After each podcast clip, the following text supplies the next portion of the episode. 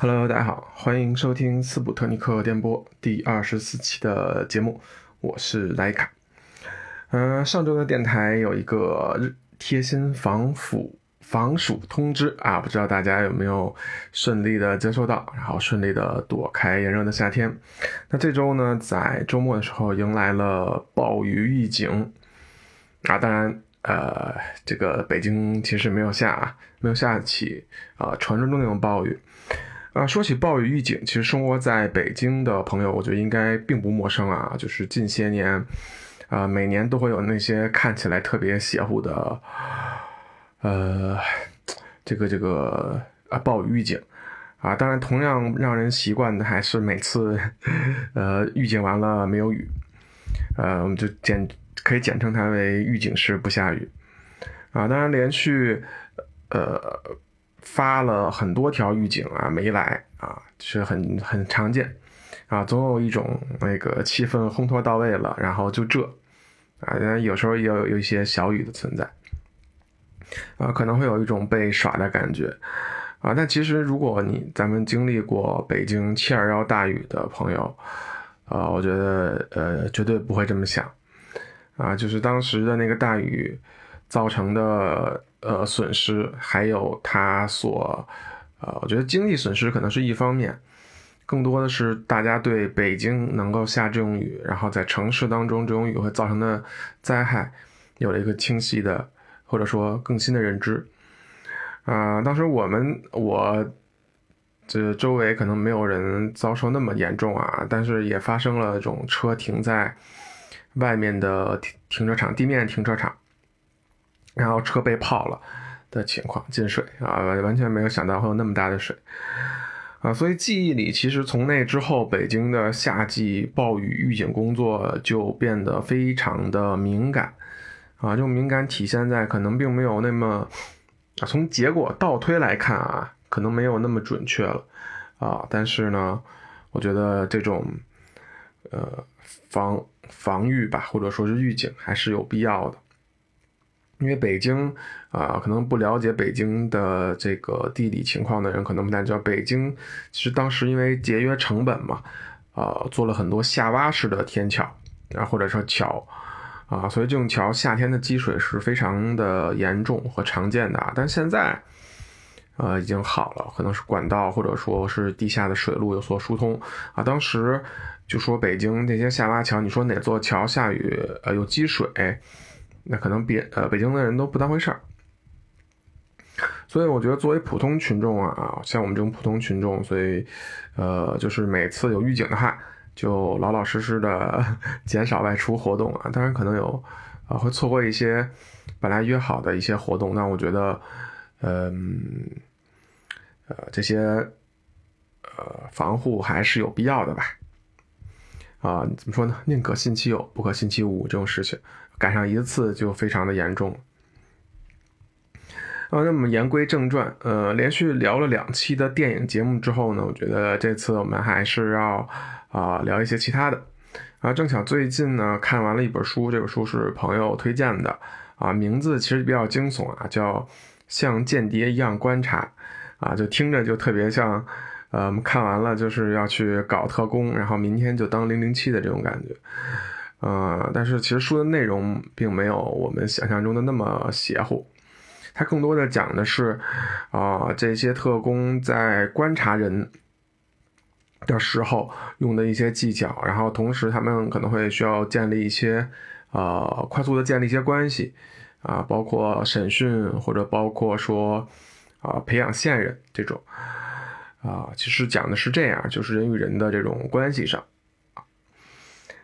嗯、所以呢，我觉得大部分人其实啊不会把它当做一个 工作的培训吧，啊，可能更多的是说，啊，如果你的工作会跟人打交道，或者你的生活当中，啊，你需要去建立一些关系，包括朋友，包括恋人也好，或者改善一些已有的这些关系，我觉得啊，可能都会用到。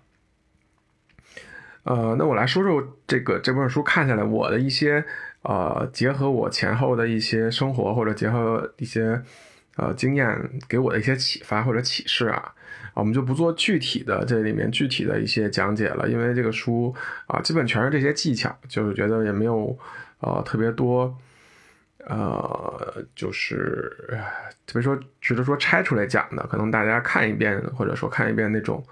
就会比较明白。嗯，在十六期啊，在十六期的斯普特尼克电波里呢，啊，我讲述了一个呃。我的故事就是在春游的当中，其实我误入了相亲局，然后在这个局里，我观察到了一些奇妙的事情，还有啊，本来相亲的人他们的体验可能不好，我的体验可能还不错，啊，呃，当时那个节目可能更聚焦的于说，我们不应该把目标定的特别的固定，要持一种开放的态度，啊，那其实，在那之后呢？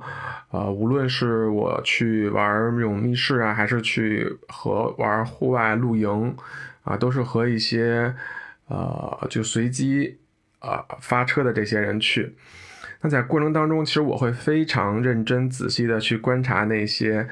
啊周边的人，他们无论是想交友的，还是找对象的，啊，亦或是他们只是第一次见面的时候，他们的表现如何。或者他们是怎么的交流的？他们呃，好的交流是什么样子？不好的交流什么样子？啊，做一个观察者。当然了，呃，大家可以知道，就是比如说两个人互相有好感、互相心动的那种，啊，其实你不需要太多的观察，对吧？一眼就能看出来，两个人就是周围人都已经消失了，就眼里只有彼此。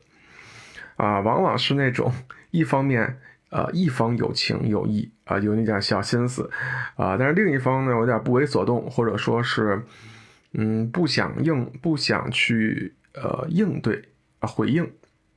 那这么一个场景啊，往往这个时候呢，我就会啊为这个主动的这一方捏一把汗，呃，当然还有更离谱的，那可能就是说啊，在出发之前和我信誓旦旦的说啊，今天我要。啊，这个这个怎么怎么着，认识谁谁谁，或者是，呃，就是找到一个找到一个伴侣，但是呢，实际上一到了现场，就一直缩在角落里自己玩耍。呃，当然我不知道这个听到这儿的时候，有所有有没有听众和我这这种朋友是一样的。啊，当然可能他会说，哎，我当时想的是，他可能在这个场景里没有什么感兴趣的人，或者没有什么中意的人，啊，那你有这样的一个情况，还是可以理解的吧？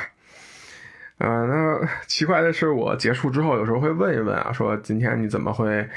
在角落里啊这种表现啊？他说，我说是不是这里面没有什么你感兴趣，或者说，呃，有更多了解欲望的人？他说没有啊，他说其实这次还有几个。啊，听下来或者观察下来还挺有意思的，然后我就心想，我说你这是来这个 来做这个考察，或者是暗暗中观察吗？为什么不去啊主动的去去搞一下？说这样其实是不行的，是吧？然后最近听到了一个新的词汇，叫什么？叫我们都我们期待一个入室抢劫抢劫式的恋爱。这什么意思？就是说，他虽然嘴上说的是“哎，我想谈恋爱，我想找对象”，但实际上，他每天就在自己家待着，哪也不出，然后呢，每天就是上网的状态。那什么人能够和这种谈恋爱呢？就是那个入室抢劫，你要冲进去啊！当然，啊，这本身就是一个玩笑啊，没有没有鼓励大家去当入室抢劫。但其实我身边有很多。朋友啊，或者是我观察到的人，他们其实，在相对封闭的社交圈子里，就导致了这种非常被动的，呃，社交模式。啊，像我会把这种人与人之间的关系，可能大致的分为两个大类吧，叫做主动关系和被动关系。啊，当然这不是书里或者是某个呃约定俗成的概念，它可能更多是我自己的一个划分，就是我会把。呃，按照人如何这个关系是如何成立的，如何形成的，当做这么一个呃评判的标准，啊，可以举个例子，比如说典型的被动关系里呢，就像比如说你的父母啊，你的亲戚啊，你从小到大的这些同学啊，可能你工作之后的同桌同事这些，呃，大部分人其实从小到大，或者说。啊，其实绝大部分人的生活里都是由这些被动关系去构成的。啊，这被动关系的好处呢，当然就是说，其实你不用去选择，不用去怎么着，对吧？它都是与生俱来的，或者说是 分配的、随机的。啊，那坏处就是说，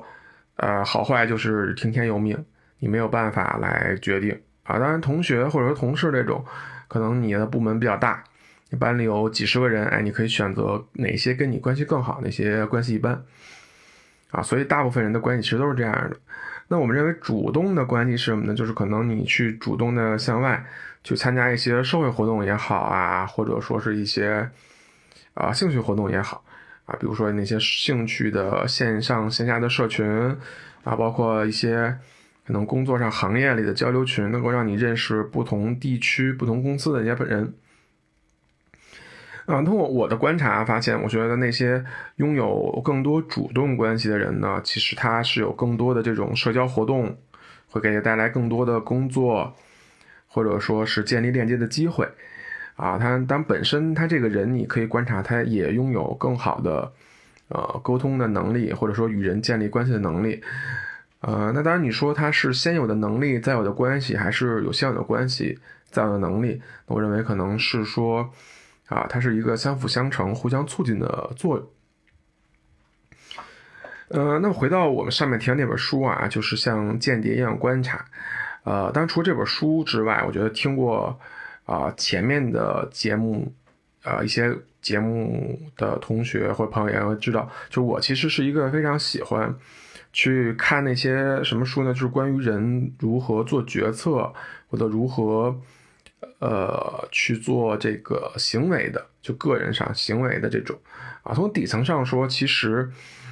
啊，我们在感知人与人之间关系，或者说衡量关系的时候，啊，还是基于我们的动物性，或者说基于我们长久的 DNA 或者说环境造成的，啊，它其实并不是一个严苛的数学或者说是啊理性的来判断，哎，我们跟哪些人好，哪些人不好，啊，其实更多的是一个动物性。嗯，那我们那再说的话，那就是说，啊，我看了这些书，看了这些之后呢，那其实我还比较喜欢跟朋友分享这些东西嘛，所以呢，啊，长久以来，啊，会有一些朋友来询问一些方法，什么方法呢？就是说，哎，他想有建立一些关系或者改善一些关系的时候，啊，有没有什么办法？啊，我觉得听到这儿啊，再结合本期节目的标题，啊，我觉得可能马上就会有一种我要介绍一门啊，这个这个这个付费恋爱课程的这种感觉啊。当然大家放心啊，大家放心，无论啊呃你有你之前被骗过多少次，或者是有没有骗过，你相信我们在在这个这个电台的节目里永远不会。呃，收到这种奇怪的信息，就是我给你们去做这种课程，啊，所以呢，我同时也没有赚过我朋友的钱，那最多呢就是靠这些赚了一些免费的午餐和感谢，所以请大家放心啊，而且我下面，呃，也说了不会教那些什么具体的方法，什么什么什么招式，啊，那那不重要，或者说也不是本期的重点。啊，当然你在帮朋友做这些事儿的时候，呃，过程当中其实我也很担心，呃，担心什么呢？就是说我让一些不擅长，呃，这类的，呃，人，他学会了一些方法或者技巧之后，那他们会不会去做了坏事儿？啊，会去伤害别人吗？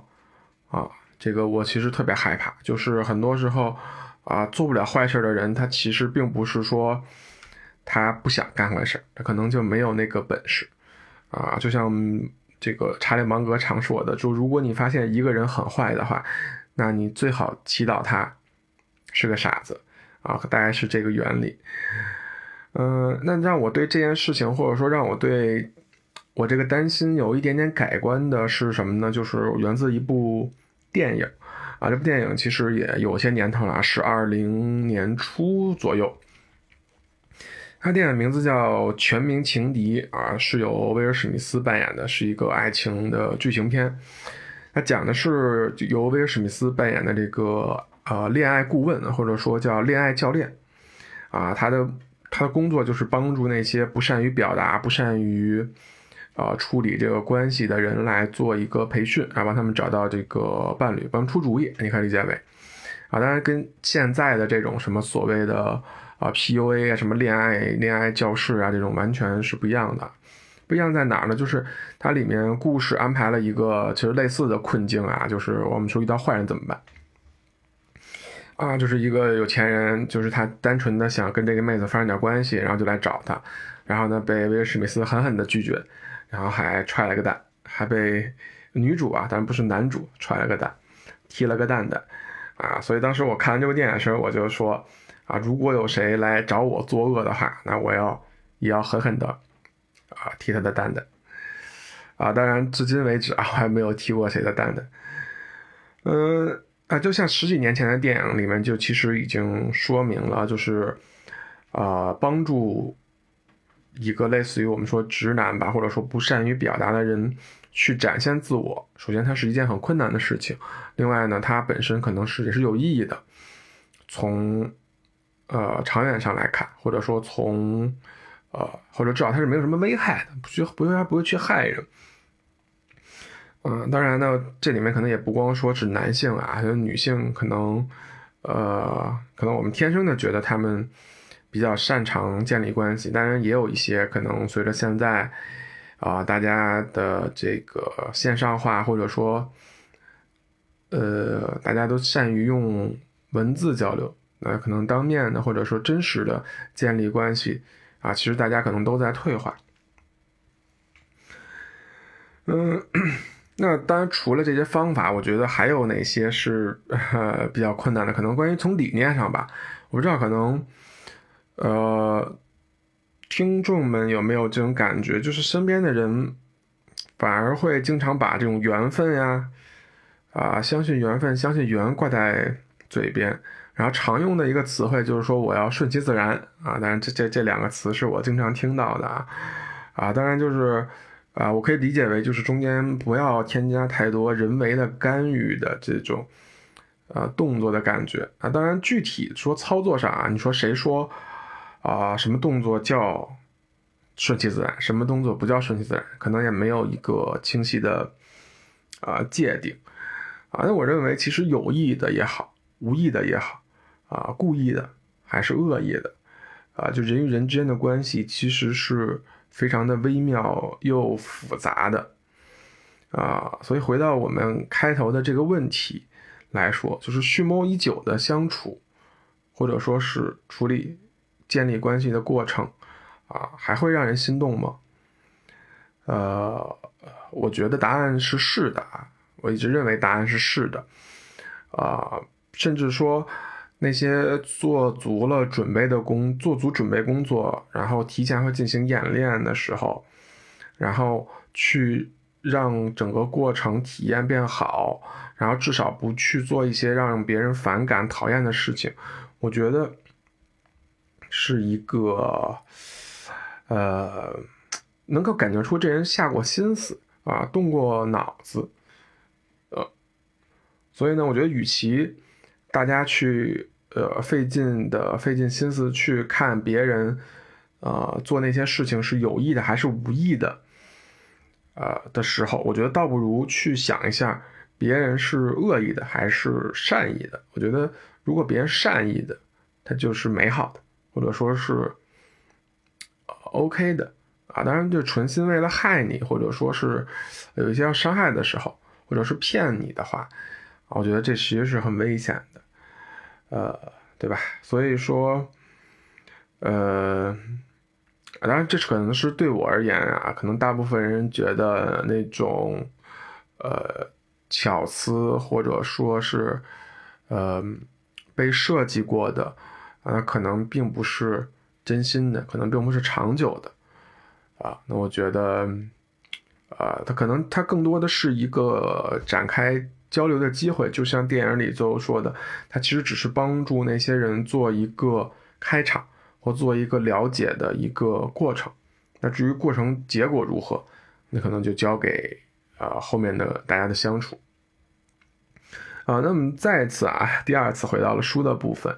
啊，那么这个推荐推荐，当然还要说一些推荐语，啊，就是说，如果你对人与人之间建立关系，或者说你单纯的只是想判断啊别人之间或者别人跟你之间的关系啊有没有很融洽，没有很好，我觉得这本书其实有一些方法是很实用的，啊，你可以像我一样看完这本书之后呢，在这种聚会的场景，或者说在交流之中啊，可以看看这个这个这个聚会的。场景下，哎，谁跟谁之间，哎，他们是不是有一些火花？哎，谁跟谁之间关系在变好，谁跟谁之间关系在变差？啊，是一个我经常私下里会玩的这个个人游戏啊，可能是我一点个人的啊小游戏啊，当然可能我自己觉得蛮有意思的。嗯，所以呢，我觉得最后，当然我叫我我觉得就是无论你是找呃。恋人或者两位结婚的对象啊，还是说你只是单纯的想要建立友情，或者说这段友情不论是同性的还是异性的啊，我觉得人是一个社会性的动物，还是会从社交当中会呃收获一些东西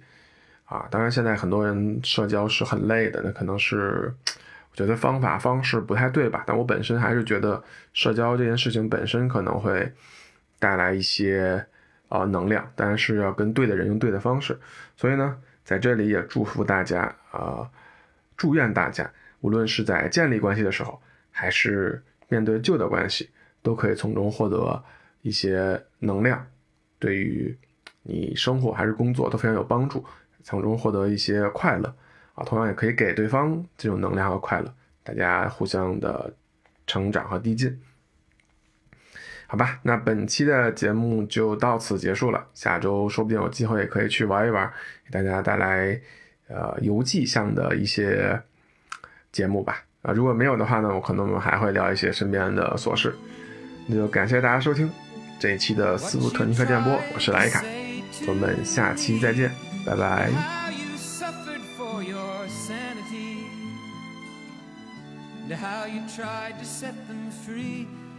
They would not listen, they're not listening still. Perhaps they never